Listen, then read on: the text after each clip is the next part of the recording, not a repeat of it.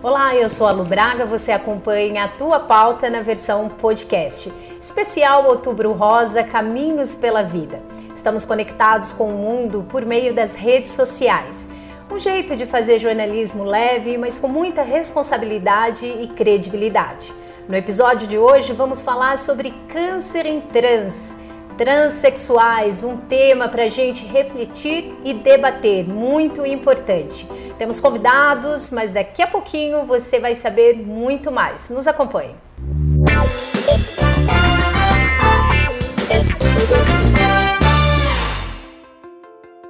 E no episódio de hoje vamos falar sobre câncer de mama em pacientes trans e também quais são os direitos desses pacientes. Aqui conosco o Vilis, ele que é coordenador e idealizador de um trabalho incrível que acontece na cidade de São Paulo, ou no, em todo o estado de São Paulo, Vilis? É, na cidade de São Paulo. Na cidade de São Paulo, que é o maior time de vôlei trans do Brasil. Eles já foram pauta de diversos veículos de comunicação no mundo todo. Daqui a pouquinho a gente vai saber mais sobre esse assunto. Aqui conosco a Micaela Reis, ela que é trans. A gente tem muita coisa para conversar com ela. Vamos entender como é que ela se cuida e se se cuida para a prevenção do câncer de mama. Dr. Júlio Marques, ele que é especialista em direito médico e de saúde. Ele vai tirar todas as nossas dúvidas em relação aos direitos dos pacientes trans. Sejam bem-vindos e estamos começando mais um episódio da Tua Pauta. Ives, vamos falar um pouquinho pra gente como é. Ives, não, é Vilis, desculpa, Vilis. Vamos falar um pouquinho desse trabalho com essas trans aqui no Brasil. A gente sabe que o Brasil é o país que mais mata trans em todo o mundo, é isso, né, Exato. Vilis? É, na verdade, o nosso projeto Feminino Trans né, é um dos times que a gente tem no projeto. A gente tem um time masculino gay e um time feminino trans é o maior projeto esportivo feminino trans do mundo. Na verdade, não só do Brasil, mas do mundo inteiro. Ah, que legal. A Micaela é uma das atletas do projeto, né? Então é uma das meninas que jogam. Hoje a gente tem 21 meninas no time principal. E a gente está fazendo uma oficina de vôlei trans para meninas trans que querem se iniciar ou voltar a jogar o esporte. Então hoje a gente tem mais 14 meninas. Então um total de 35 mulheres trans que hoje praticam voleibol estão inseridas novamente na sociedade, tendo acesso ao esporte, que é um direito básico constitucional que deveria ser de todos para todos e na verdade não é. Então a gente criou essa possibilidade dessa retomada para o esporte, que é um meio de inclusão social, não deixa de ser um meio de incluir essas mulheres nos locais onde elas queiram estar e o esporte também é um local que elas têm que estar. E a prática do esporte também ajuda no combate ao câncer. Olha, você tem um público que é o foco da, da, deveria ser o foco do Outubro Rosa, porque pouco se fala na, na exigência, na possibilidade de um trans fazer o, o autoexame, fazer a mamografia. Como é que você tem trabalhado com o seu time? É, na verdade, assim, as mulheres trans, né, então elas são diversas, com diversas histórias, narrativas diferentes, possibilidades diferentes, né? instruções diferentes. Então a gente tenta alertar a importância do acompanhamento médico, a importância de você ter um médico que você se identifique, de você conseguir entrar num lugar, num local onde você se sinta acolhida, né?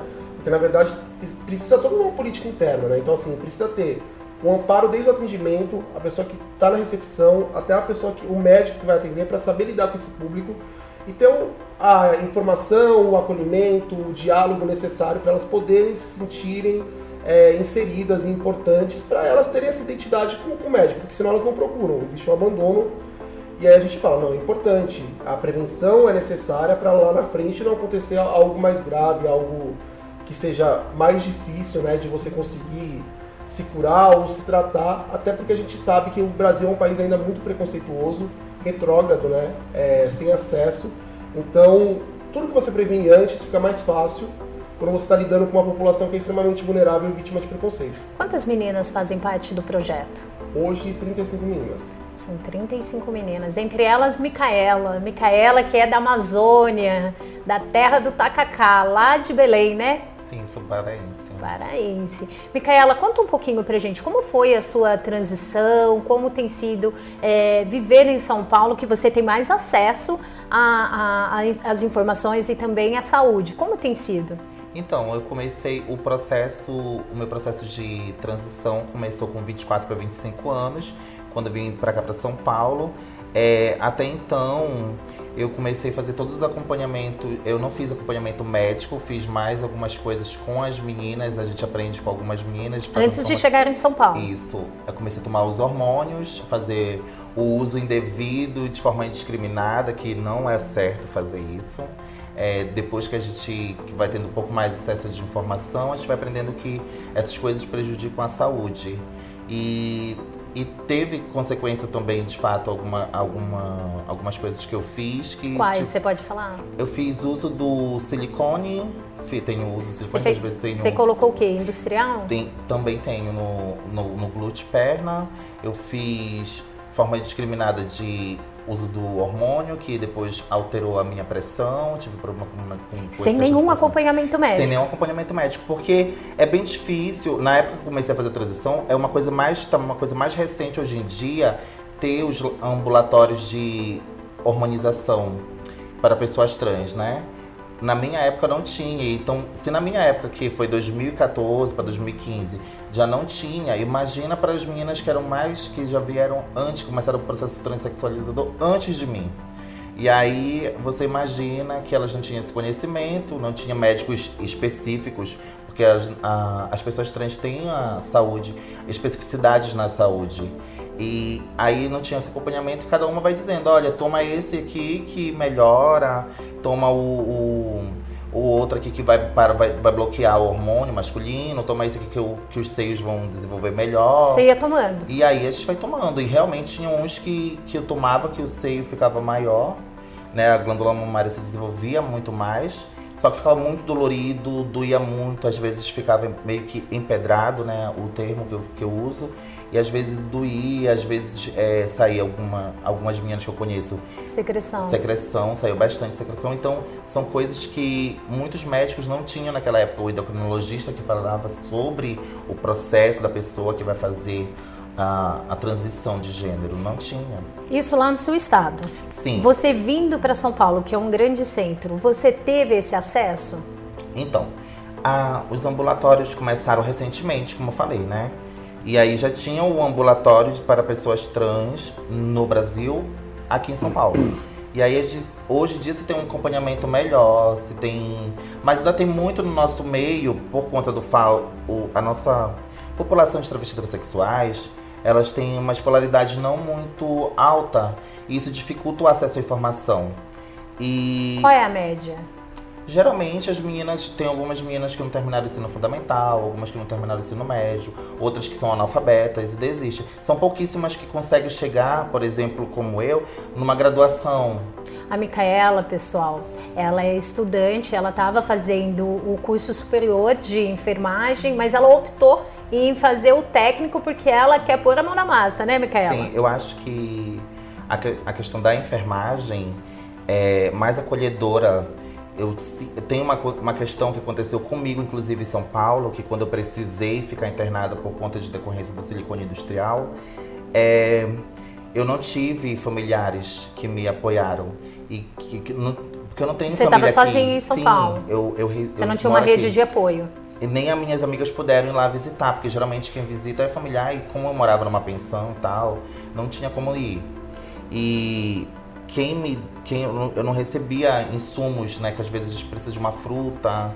Às vezes eu passei uma semana e foi uma semana assim, muito dolorida para mim, porque eu não recebi visita de parente nenhum, de ninguém.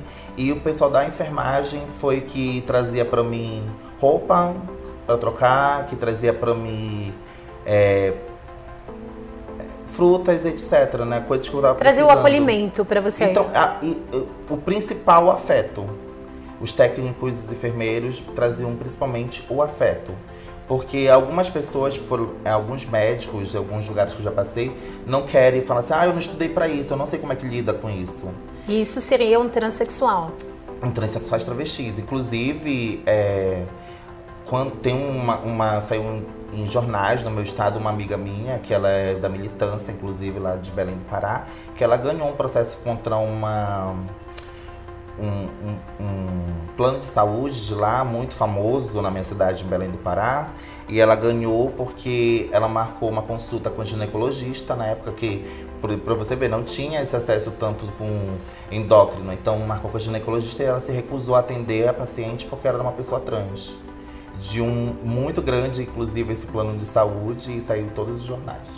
Doutor Júlio, a nossa saúde e a nossa justiça, elas estão preparadas para a diversidade? É uma pergunta, né? Boa para o debate.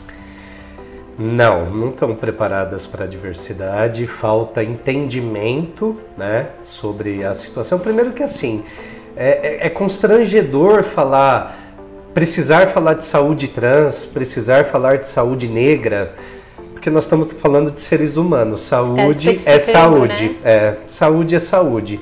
E é muito legal esse bate-papo, porque assim, nós estamos falando de câncer de mama, outubro rosa, mas os direitos da pessoa com câncer é para qualquer pessoa, qualquer câncer. É, nós precisamos. O atendimento tem que ser digno, né? independente do seu gênero, independente da sua raça, é, é, é, é dignidade. Então, como você disse, o atendimento lá, o ginecologista negou, tá certo, tem que processar, ele tem obrigação legal e moral de te atender, né? Ele tem um código de ética que ele precisa respeitar com o foco é centrado na pessoa e não no gênero. Então, é, não, não estão preparados. E o judiciário não está preparado para muitas coisas ainda. Mas, doutor, tá, ela vai lá, vamos pegar o caso da amiga da Micaela. Ela denunciou foi pro, vai para um CRM ou já vai direto para a justiça? Depende da, da do, do que ela promoveu. Ela poderia promover perante o CRM. Qual é o caminho correto? Fazer uma denúncia no CRM. Vai no CRM e fala: olha, esse médico deixou de me atender porque eu sou trans. Pronto, tá, tá, tá denunciado. O conselho vai apurar, instaurar uma sindicância para ver a conduta desse profissional para poder apurar uma infração ética. Isso na ordem administrativa. Na ordem judicial é fui ofendida na minha dignidade, fui ofendida no meu direito à saúde e isso tem um custo, né? Hoje você compensa determinados danos com dinheiro.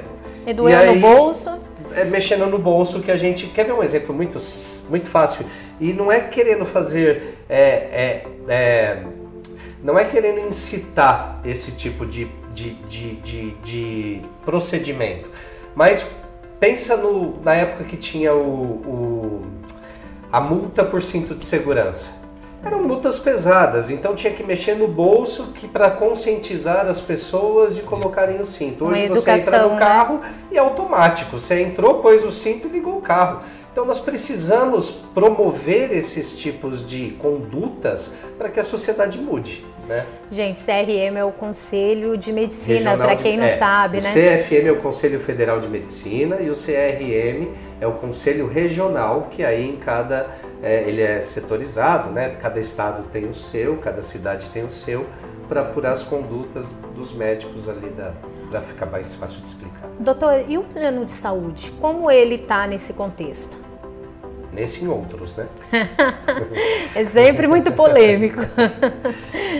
Olha, é, nós tivemos agora recente que o plano de saúde foi obrigado a fazer o exame de. Ou o exame não, o, processo de. Me fugiu. De. de mastectomia. Mastectomia. É, é, é, direito, né? Tá, tá, é, faz parte, porque nós temos que entender que quando você faz uma transgenitalização, quando você faz uma transição, você não precisa estar falando de saúde física. Se coloque no lugar. Eu não me reconheço como homem, isso afeta a minha saúde mental e eu preciso fazer esse procedimento para que eu seja respeitado na minha dignidade enquanto pessoa. Então eu não estou falando exatamente de saúde, estou tirando o câncer aqui, nós não estamos falando ainda das meninas e dos homens que têm câncer. Mas nós estamos falando de respeito à saúde mental. Né? A partir do momento que eu não me reconheço, isso é um, isso é um martírio para a pessoa. E você precisa. É, Afeta é, a saúde né, mental. Mental, completamente. Fora todo o preconceito, né? toda a carga familiar, que muitas vezes não, não se aceitam, até ter um entendimento. Então, assim, a saúde mental precisa ser preservada. Outubro Rosa e a gente ouve pouco se falar de câncer em transexuais. todo mundo chama a mulher para fazer mamografia. Você recebe algum convite, Micaela, para fazer mamografia nesse, nesse mês que tanto se fala de câncer de mama ou nos outros meses Olha, nunca recebi. Nunca recebi. E tenho, eu tenho provavelmente 99,9% de certeza, eu não vou dizer 100%, porque possa ser que alguma menina que tenha recebido por algum lugar. Mas 99,9% de certeza que também muitas outras meninas também não, receb, não recebem esse tipo de convite. Você já fez mamografia? Cheguei a fazer, sim. Fiz, na verdade, ultrassom. Ultrassom. É que você é jovem. Mas você faz o autoexame? Então, eu não sou muito ligada a. Eu não, eu não faço, eu vou ser sincera, eu não faço. Por quê? É, eu acho que ainda tem aquela questão, eu entendo, sei que necessita, sei que precisa se fazer, por eu ter prótese, por eu tomar hormônio. Eu, às vezes, eu no chuveiro, quando eu faço massagem, eu, eu vejo se, se tem alguma coisa, anormalidade, né? Mas não é uma coisa frequente, porque eu acho que também nós não. É, eu acho que isso é muito difícil porque desde a escola a gente não tem tanto esse acesso, né? As meninas eu vejo, porque eu estudei colégio religioso super conceituado na minha cidade, colégio particular de lá de Belém do Pará, e eu nunca tive essa, eu não, não vi ter essas aulas de para as meninas fazer autocuidado, autoprevenção do câncer. Né? A gente é, não, não tem essa educação. educação. É, não, não, não, tem, não se tem isso. E deveria ter desde a escola. Porque as meninas vão, vão, tendo, vão começando a ter o, o processo de desenvolvimento corporal e aí vai começando a ter a, a, a mama vai desenvolvendo. Às vezes até os meninos também precisam fazer, né? É que o ato de se tocar é dito como tabu, né? Então, na é, verdade, as escolas às vezes não ensinam isso. E isso ensina como é feio, né? religioso. É, independente de ser né? cisgênero ou transgênero, isso não ensina na escola. Na verdade, assim, é, a mamografia deveria ser pauta desde o colegial, ensino médio. As suas meninas, como é que estão com a, com a mamografia? Já bateu palma lá e falou, vamos, vamos? Sim, mas muitas delas não fizeram ainda. Tem 40 e poucos anos, quase 50 anos e nunca fizeram. Uau. Assim como nunca fizeram o exame de próstata uma coisa que é muito precária que você vai num, num hospital público, por exemplo, um hospital específico para mulher, não tem um proctologista. Uhum. Então, como que é um hospital para mulher, se existe uma população trans que também é mulher, porque são todas mulheres, e não tem um proctologista. Então a trans teria que ir no proctologista, no hospital comum ou no hospital voltado para o público masculino. Isso já é um preconceito.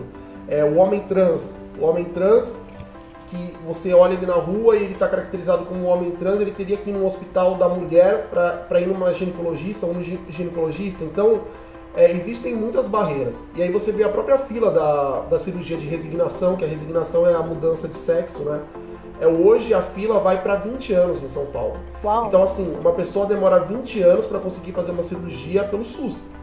E se você pegar outros tipos de cirurgia, a fila não é tão longa assim. Então existe esse preconceito também, até hoje, desse lado. Uma população trans específica que precisa dessa cirurgia e a cirurgia demora 20 anos. No particular, esse procedimento ele é um valor muito alto do qual elas não têm acesso. Sim, muito alto. Tanto que a maioria. Qual uma média, você sabe? Por fazer no exterior, geralmente sai em torno de 30 a 60 mil reais uma cirurgia. A gente pensando numa comunidade que vive numa extrema vulnerabilidade, Sim. né? Sem empregos, muita tendo que ir para o caminho da prostituição para é, sobreviver. Exatamente, que acaba sendo uma condição de existência e não, na verdade, uma opção, né? Porque não é escolha. A partir do momento que você não tem oportunidade, é, aquela condição que aparece para você é o que você acaba agarrando.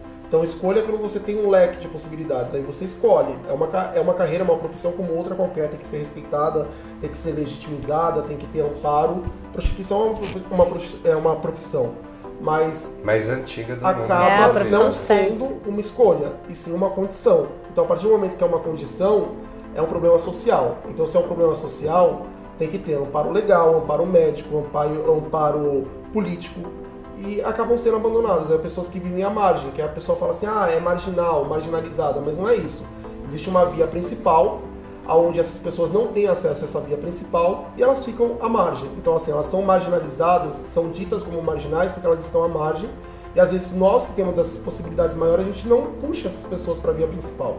E esse é um problema, é um problema social. Tudo isso acaba sendo um problema social. E daí gera alto índice de, de suicídio, que é uma população que acaba né, se matando muito diversos cedo. outros problemas é, sociais. 30, Aí a prova da saúde 30, mental. 35 né? anos é a expectativa de vida, que é uma expectativa de vida muito baixa. quando a gente para, eu sou um homem de 36 anos, eu tenho muitos sonhos, muitas perspectivas ainda para minha vida, ambições. E é uma população que acaba não tendo essas ambições.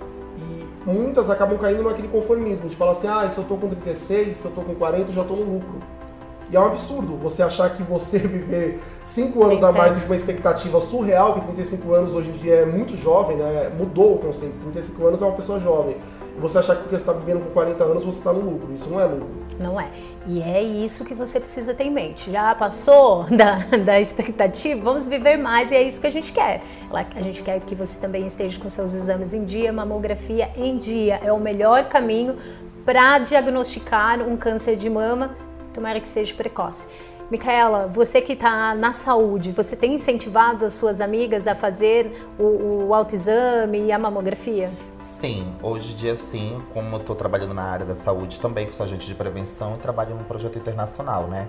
Que é de autocuidado e autoprevenção entre mulheres trans e travestis. Eu sou agente de prevenção também pela prefeitura e do Programa Municipal de Combate a ISTs. Então tudo que eu estou trabalhando é relacionado e voltado para o público de travestis transexuais é, eu trabalho de uma forma em que eu tenho acesso à informação de uma forma que, que é mais acadêmica é, e eu repasso para elas de uma forma de que elas consigam compreender é, do nosso famoso pajubá.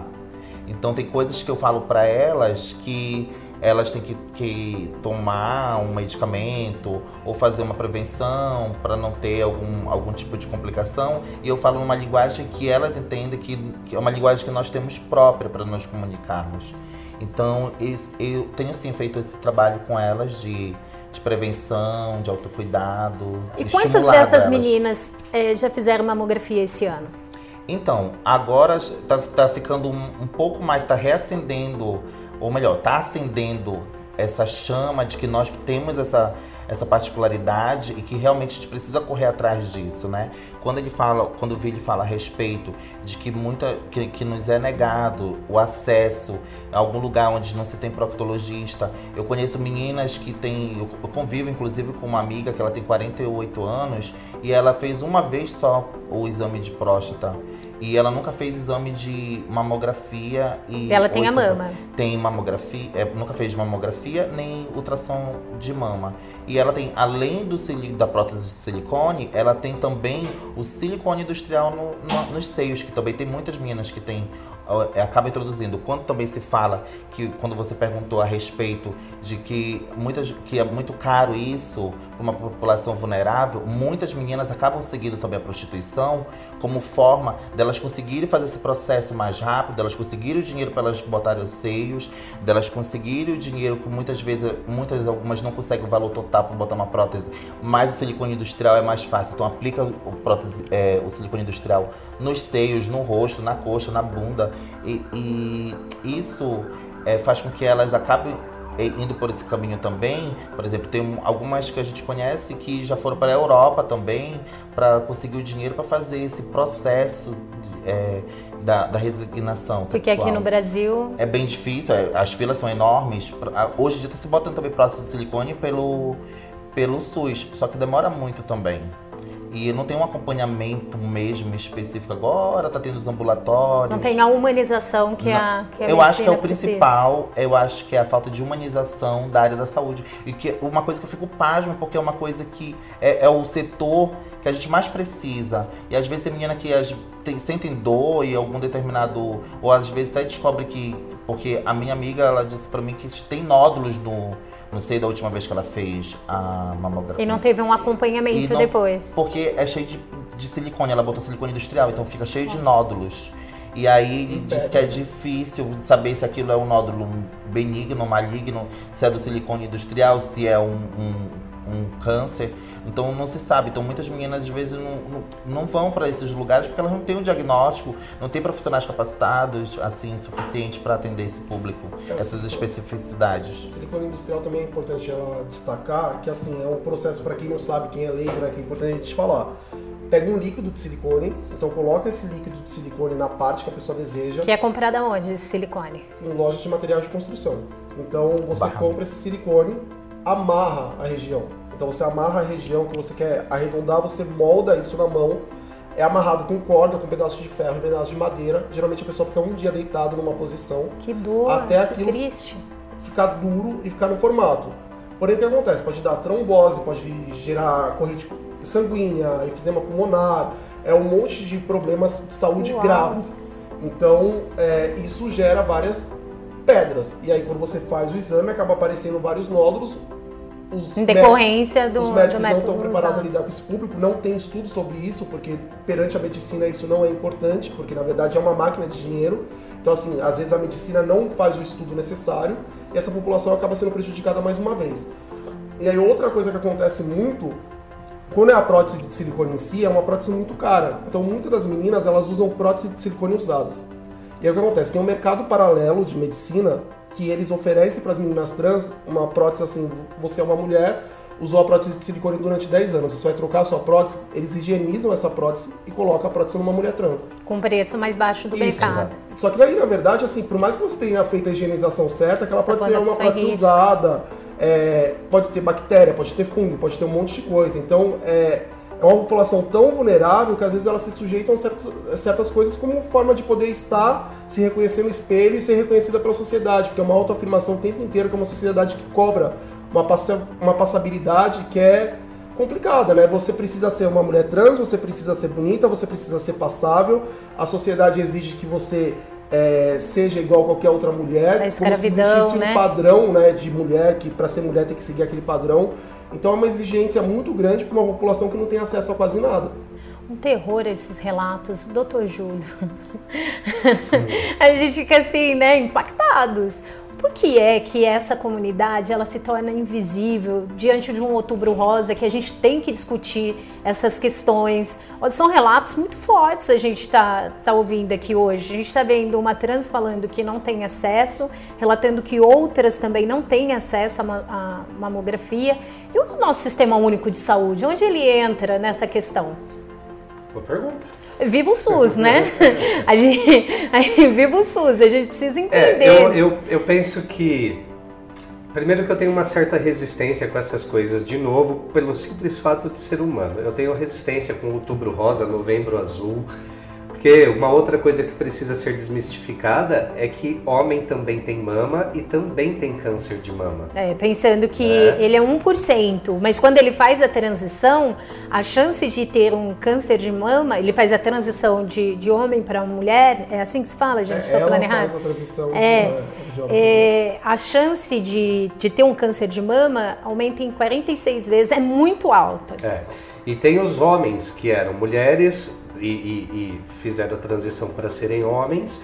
Só que enquanto mulheres tem um fator genético que precisa ser observado, né? Tem, um, tem, eu não sou médico, mas de tanto atuar muito com câncer, até terceira geração, linha reta, é a avó que teve, então você pode ter uma predisposição a ter câncer de mama. Não, e os homens trans ainda incentivam mais isso, né? Não que incentivam, mas acaba tendo um, um maior perigo de aumentar essa taxa quando eles usam a faixa. Aquela faixa que comprime, na verdade, para esconder o Isso. seio, ela é tão apertada que ela trabalha todo o processo né, da mama. Então, assim, ali pode gerar uma, uma célula cancerígena ser despertada, porque você está tendo um alto impacto e uma alta Que pressão usa o todo, tempo inteiro. usa o tempo todo para esconder o Isso. corpo, né? E aí- Vejam, é uma automutilação para ter a dignidade respeitada. Mas e o SUS? O SUS ele pode estar presente O em SUS diversos é- sim, aspectos. Sim, mas o SUS é deficiente. O SUS é deficiente em educação, como nós falamos. Eu, eu na minha cidade, isso que o, o Willi falou é muito importante, porque assim, além da questão da especialidade médica, ah, eu sou mulher, eu sou atendida no hospital A, eu sou homem, sou atendido no hospital B. O hospital A não tem o especialista que eu preciso enquanto minha condição, mulher trans ou homem trans naquele hospital. Fora isso, olha como a, a porta de entrada do SUS já é deficitária.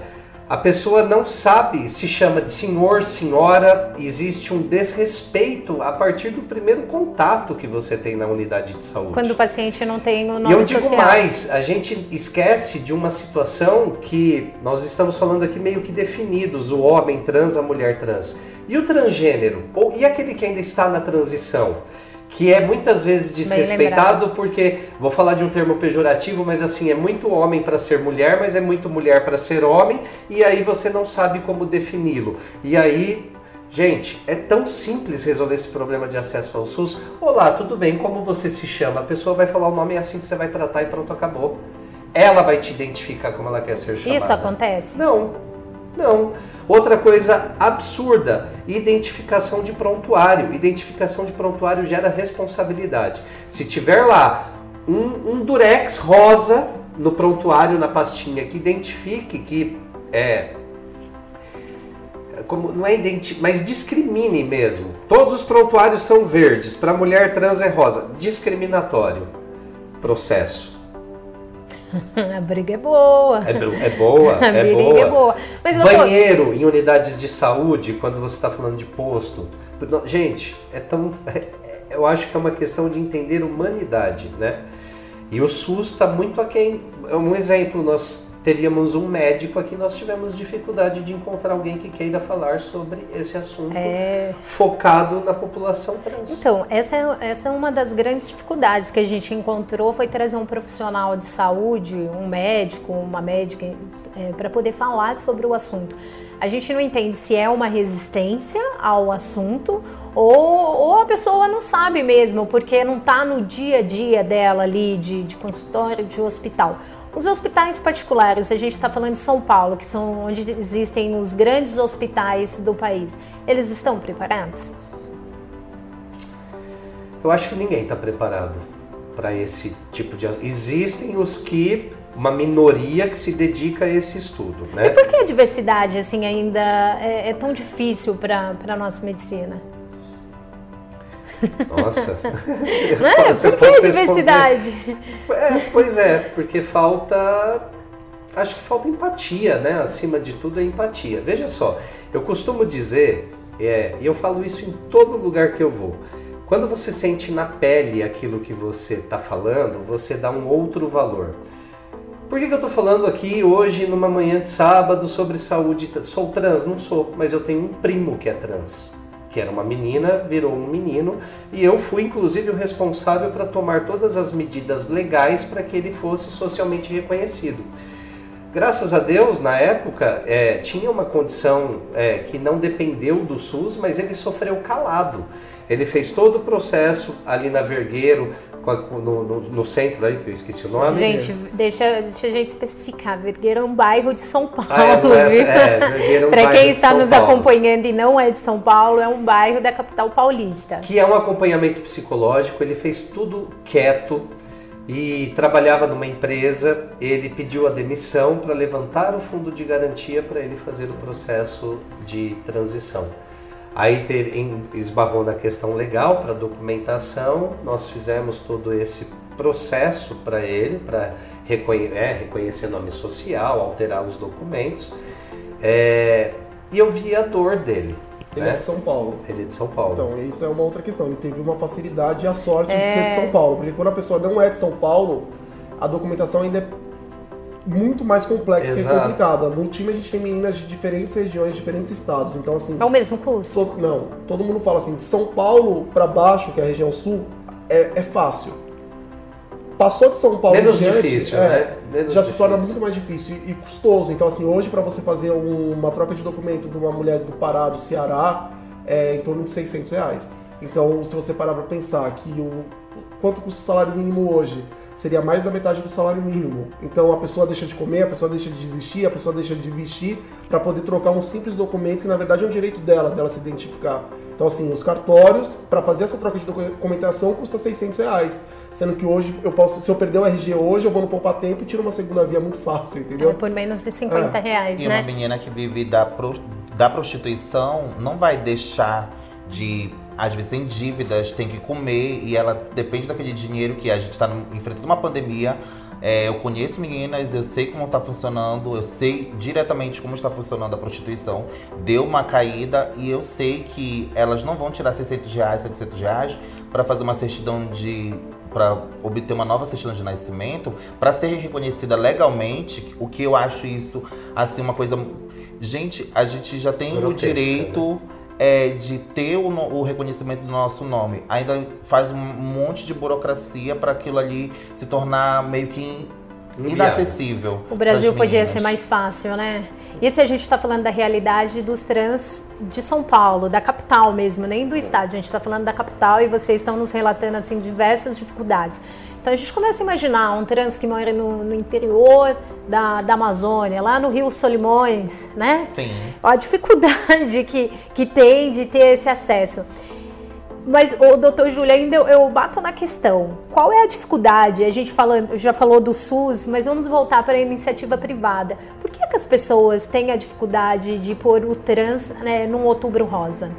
Porque eu olho para as redes sociais, quando a gente pensou nessa pauta, foi porque algo incomodou muito. Muito, muito se fala, vem mulher fazer a mamografia e o trans não. Por que ainda tem essa resistência? A gente sente tanto no público quanto no, na iniciativa privada. Mas é que eu acho que a resistência não está só na questão do outubro rosa, tá, a, a resistência está em tudo. Os 365 no acesso ao cinema, dias. no acesso a um banheiro, no acesso a um shopping, no acesso e tem uma coisa que eu também me incomoda muito. Lá, lá é, onde eu moro, nós fizemos um trabalho no município exatamente para treinar os, as pessoas ali do atendimento, da identificação. Enquanto nós estávamos falando, acreditem, tinham médicos que levantaram e deixaram a gente falando. É hipocrisia. É, falta de empatia, né? Falta de empatia, falta de humanidade. E aí eu fico pensando se um profissional desses realmente tem a, a vocação da medicina. Porque ele tem que cuidar do. Ele né? fez o juramento.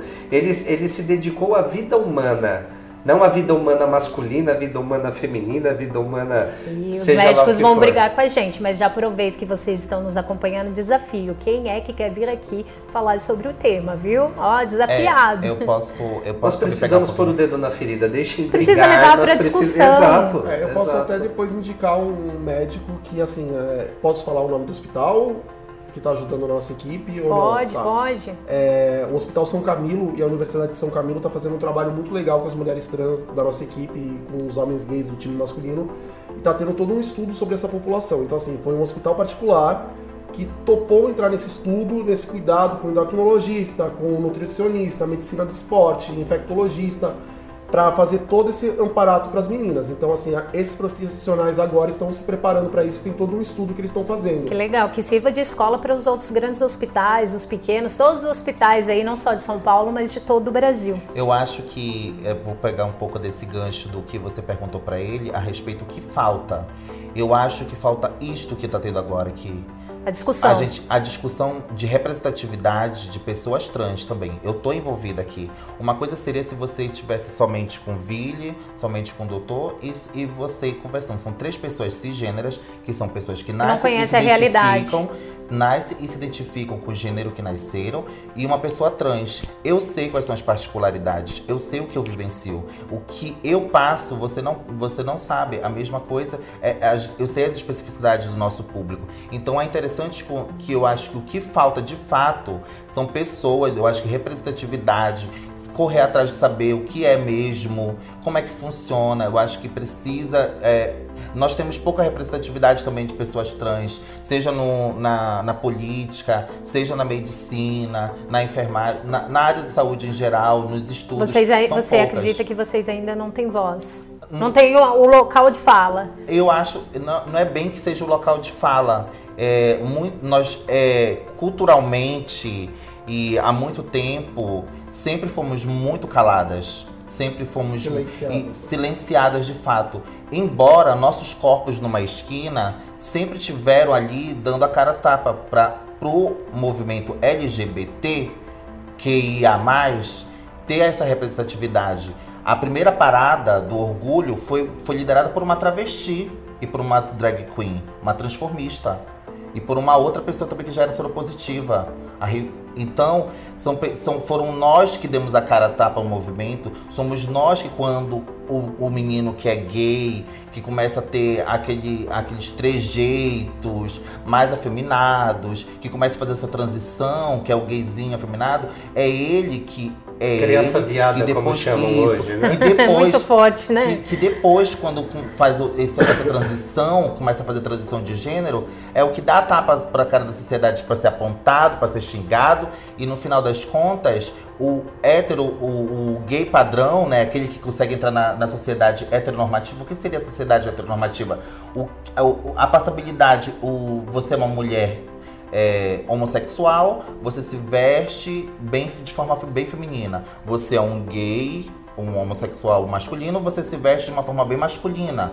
São exemplos. Se você foge desse padrão, você foge da sociedade heter- heteronormativa. Então, é o que eu quero, quero dizer. Hoje, os, os homossexuais podem dar beijo, podem ir de mãos dadas, mas foram por uma luta de- do nosso. Eu, eu bato muito nessa questão, que foi nós, travestis transexuais, afeminados, etc e tal, que demos a cara a porque somos nós que estamos xingados, apontados na esquina. Somos nós que somos xingados quando a gente anda na rua com mais teus trejeitos. Somos nós. Então acho que falta um pouco dessa representatividade com pessoas mesmo trans, que, que é a questão da saúde, que é uma coisa que é minha.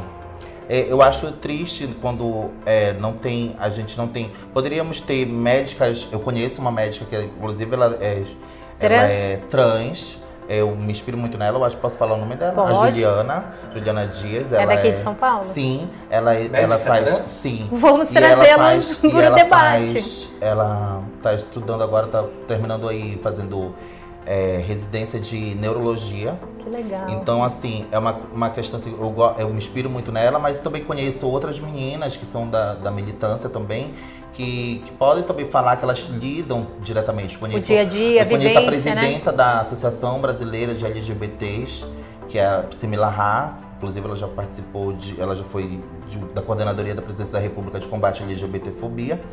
Então, é interessante quando. que não convidam assim, as pessoas cisgêneras, no caso vocês, né? Debaterem a respeito de uma questão que incomoda algumas. Não incomoda todo mundo, incomoda uma parcela. Vocês estão, se sentem incomodados com isso. Você, quando convida uma trans, pergunta: Você é convidada para, para esse tipo de campanha? E eu chego para você e digo: Não, não sou. E não sou somente eu. Vocês se veem na campanha de um outubro rosa? Porque o combate ao câncer são os 365 dias. Sim. Mas chega em outubro, fica mais forte. Sim. Você, você trans, você se vê na- em alguma campanha? Hoje em dia, em- de que forma você pergunta? Na forma Você de se sente querer representado? Não. Nenhuma forma? Eu acho que é por isso que muitas meninas trans travestis não vão. Eu nunca vi campanha de. Eu nunca. Eu, eu juro, eu nunca vi, eu não sei vocês. Eu nunca vi campanha em que aparece uma trans fazendo assim, exame do toque. Eu nunca vi. Nunca vi. Então, como é que eu vou me sentir representada? A gente é cobrada que a gente tem que ter, como ele falou, a gente tem que entrar no padrão, que tem que ser feminina, a feminilidade, ela tem que ser aflorada pra fora de você, ela tem que, você tem que ter o cabelo bonito, você tem que ter o corpo escultural, você não quer ser mulher, você tem que ter aqueles trejeitos. A minha voz, por exemplo, eu tenho muito problema com essa questão, porque é, eu, eu passo, às vezes, constrangimento por conta da minha voz, mas eu também não faço questão, porque eu me identifico como travesti. Às vezes tem essa questão também da higienização das pessoas com a nomenclatura, com a identidade de gênero, porque é uma identidade de gênero ser travesti e é uma identidade de gênero ser transexual, mulher trans. Mulher trans. Só que há uma, as pessoas elas querem higienizar essas palavras. A transexual é a que estuda, a transexual é a que tem trabalho formal, a transexual você pode ver. Transexual, a primeira transexual que ganhou, por exemplo, a gente teve agora a Maria Joaquina, tarará. É, que ganha é, diferentes prêmios, um prêmio Nobel é uma mulher trans. A travesti é marginalizada, a travesti é, é um É gangue, de travesti, gangue de travestis, aborda, tá entendendo? E quando eu chego aqui e bato no peito e digo, não só eu, como outras pessoas, que eu sou uma travesti, mas eu estudo, mas eu trabalho, mas eu desenvolvo um, tra- um trabalho com as meninas, eu acho que isso quebra um pouco do estigma, que é muito paradigmas, carregado por cima da gente. Muito se estuda na, dos nossos corpos trans e travestis, muito se estuda apenas que a gente é mais vulnerável às ISTs, porque a maioria da gente é prostituta. É, eu já fiz prostituição, não tenho problema em dizer isso. A minha família inteira sabe, todo mundo sabe do, do- do meu vínculo. É, mas é interessante que só, só falo da questão do, da ISTs e as demais outras questões que nós temos. E o câncer. Câncer de mama, câncer de próstata, porque eu, o que eu um tempo atrás eu soube também que quem tomava muito hormônio também atingia, é, podia complicar também a questão da próstata, além do da mama. Então, e aí, por que não conscientizam a gente também nessa questão? E o Falta setembro informação. rosa? E, e o setembro amarelo, perdão? Por que o setembro amale- o amarelo também não inclui as pessoas trans? Se, se- se sabe que nós, que nós somos as pessoas que muito se, né? se matam também. Não existe Por um que não? preconceito até nisso, por exemplo, a pessoa cisgênero ela tem acesso a várias semanas e vários meses para várias doenças. O público LGBT sempre está associado ao Dia Mundial do Combate ao HIV. Então, assim, é muito engraçado isso. A população LGBT está Como associada se tivesse só sempre isso, assim, né? a um rótulo. Você é LGBT, a única doença que você pode ter é HIV e AIDS. Não, existem N doenças que qualquer pessoa da população LGBT pode ter como qualquer outro ser humano. Como o doutor E Júlio aí- disse, somos humanos, E aí não né? existe essa representatividade, que é uma coisa muito surreal. Por que, que a população trans não aparece na campanha do Outubro Rosa? Mas pode ter certeza absoluta, no mês de combate ao HIV, você vê um monte de trans espalhado em tudo quanto é outdoor. Então é, é- é- já é um preconceito aí, porque você vê que os estudos hoje apontam que a população hétero tem mais contágio do HIV hoje, existem mais héteros contaminados com HIV do que LGBTs. Então, é, os LGBTs têm acesso aos tratamentos de PrEP, que é, né, o PrEP é para prevenção, para você não se contaminar. É, mulheres héteros hoje são um público que tem uma maior crescente na demanda dos últimos cinco anos. E eles ainda continuam firmando isso através de campanha que a população trans é a população que, que passa o HIV. Isso não é uma verdade, porque a maioria das meninas hoje elas tomam PrEP, elas têm acesso a A essa saúde, então na verdade elas não se contaminam, elas não passam pra ninguém, é um mito que criou, entendeu? E vira uma verdade absoluta pra uma pessoa leiga. Então a pessoa leiga acha, que bacana, durante a campanha médica do ano inteiro, eu coloco esse público no, no Dia Mundial do Combate HIV e tá tudo certo, eu já fiz a minha, a minha cota do ano. E não da é a responsabilidade cota. É. social. Olha aí um gancho para você que tá que tem o poder de, de dar voz para essas pessoas. Os trans e toda a comunidade precisa se sentir parte disso. Doutor Júlio, para encerrar, quem quer fazer mamografia de forma gratuita? Qual é o caminho e quais são os direitos? Bom, primeiro tem que ver se aonde você mora tem mamografia. Começa Ah, é um outro problema. Porque aí entra também o problema da mamografia para qualquer um. Mulheres não conseguem ter acesso à mamografia. Né? Existem mamógrafos aí Quebrados há parados, muito tempo, né? Exato. É, o caminho é como qualquer outro, é ter o, o acesso ao SUS e buscar o tratamento. Não- E se eu for impedida de fazer o exame pela minha condição? Aí a coisa muda de figura. Precisa tomar medidas legais. é, e é muito complicado, porque é o que o ele falou. Chegar numa delegacia para fazer uma denúncia, para fazer registrar um boletim de ocorrência como trans, você já vai ser de novo, com- no mínimo, constrangido. Para falar que foi por conta desse direito, então assim, A pessoa nem vai, né? Ela é, já. então, é, e aí a gente entende que existe a questão financeira. Ah, chama um advogado para fazer isso para você, com você. É, e tem advogados que assumem a causa também, né? Como, como eu disse, São os defensores. quando aparece eu faço mesmo. Eu, é uma coisa que. É, se eu lido contribuição. na saúde. É, eu, eu não sei se todos os colegas que atuam nessa área, mas eu entendo que eu cuido de humanos. Né? Eu já tive situações com meu pai, é, eu passei por, por uma experiência em saúde com meu pai, senti na pele. Com trans, por isso que quando você falou, eu falei, nossa, eu tô dentro mesmo, porque eu senti na minha casa. Então, tem, tem pessoas que estão engajadas em ajudar. E você é uma delas. Não, e a você gente fica muito Separo feliz. de vídeo que é uma coisa muito complicada, porque, por exemplo, assim, se vai na delegacia é maltratado num caso. Já o médico me falou pelo nome errado, não quis fornecer o serviço pra mim. Mas tem muitos casos das meninas que as meninas são violentadas, estupradas, literalmente estupradas, chega numa delegacia pra falar que foi estuprada e elas não são atendidas. Então, assim, um caso de estupro, que é a pior coisa que pode acontecer com qualquer mulher. Então, a trans tá na rua, ela tá sujeita a ser estuprada e não tem amparo judicial, não tem amparo da polícia, não tem amparo de delegado nenhum, muitas, muitos casos delas. Então imagina pra você falar que você teve um bate-boca num SUS. Por causa da Pois é, mamografia. você falou uma coisa que é uma coisa que me incomoda absurdamente dentro do, do público, seja lá o que for público, saúde, qualquer coisa. É assim, É, e eu ouço, já ouvi muito isso de que, ah, especialmente as mulheres trans são agressivas porque são escandalosas e não sei o que. E aí você está numa unidade de saúde, você está ali sendo desrespeitado, desrespeitado. Tem uma placa enorme lá, é, desrespeitar funcionário público é crime. E me desrespeitar enquanto pessoa que você não me chama pelo meu nome. Isso é crime. É crime. Então, desrespeito é, é ah, a discussão é boa. Patavina, a discussão né? é boa. É, é desrespeitar funcionário público, só que o público, enquanto me desrespeita todo dia, todo dia numa repartição pública. Vilis, vamos aproveitar e pôr todas as meninas para fazer mamografia nesse outubro rosa? Eu vou acompanhar. Se você falar para mim, eu vou acompanhar. Porque vai ser um máximo, não vai, doutor? Vai ser um máximo. A gente precisa ver, a gente precisa tocar no assunto, movimentar, criar, provocar, né? essa a palavra. A gente precisa parar de ter medo. É, a gente queria né? até falar também para quem quiser acompanhar a página né, do Angels Volley, é Angels Volley, tem Instagram, tem Facebook, tem diversas matérias no Google. É, e é um time que a gente precisa muito de auxílio, de ajuda, empresas que queiram ajudar o projeto, é, pessoas profissionais da saúde, profissionais de outras áreas que queiram também ajudar o projeto. As meninas, muitas delas precisam ser retificadas no nome e não conseguem. É, muitas meninas não têm acesso, às vezes, à saúde. Então, por exemplo, um psicólogo, um psicanalista que queira acompanhar esse público, a gente está aberto a, a, abraçar esses profissionais e crescer junto com eles. O médico, né? É. Que é importante, né? É, já quebra paradigmas e depois ele fica super preparado para falar sobre o assunto. Quando for chamado para uma reportagem, para um bate-papo, ele já sabe, domina o assunto.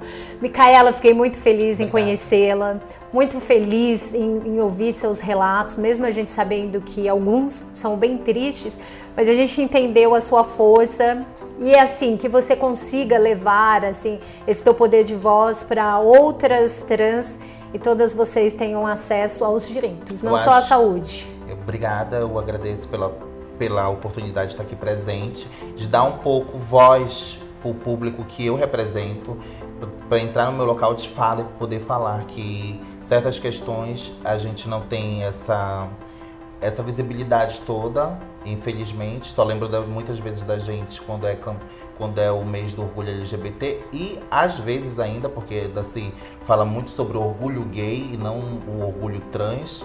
E eu acho que esse espaço que você deu para mim, para eu poder falar um pouco a respeito das minhas é, amigas, minhas irmãs, como eu sou também, que tem as minhas especificidades na saúde, eu agradeço muito de poder representar elas dar voz aqui para elas. Mamografia em dia, hein? Muito obrigada. aqui o espaço está aberto para todos vocês da comunidade, viu? Siga a gente nas redes sociais, vamos conversar. Precisou de alguma coisa? Chama, chama lá no inbox que a gente vê no que a gente consegue ajudar. Estamos chegando ao final de mais um episódio da Tua Pauta. O tema foi demais, eu amei tê-los todos aqui. Espero que as discussões aconteçam nas redes sociais. Curtam, comentem, compartilhem, porque a gente precisa fazer com que essas discussões cheguem em quem precisa, quem tem o poder de decisão. Essa é a verdade. Gente, estamos aí, ó, conectados com todos vocês no Brasil, no Oriente Médio, na África e a gente aguarda vocês até o próximo episódio. Bom outubro rosa para todos vocês. Tchau.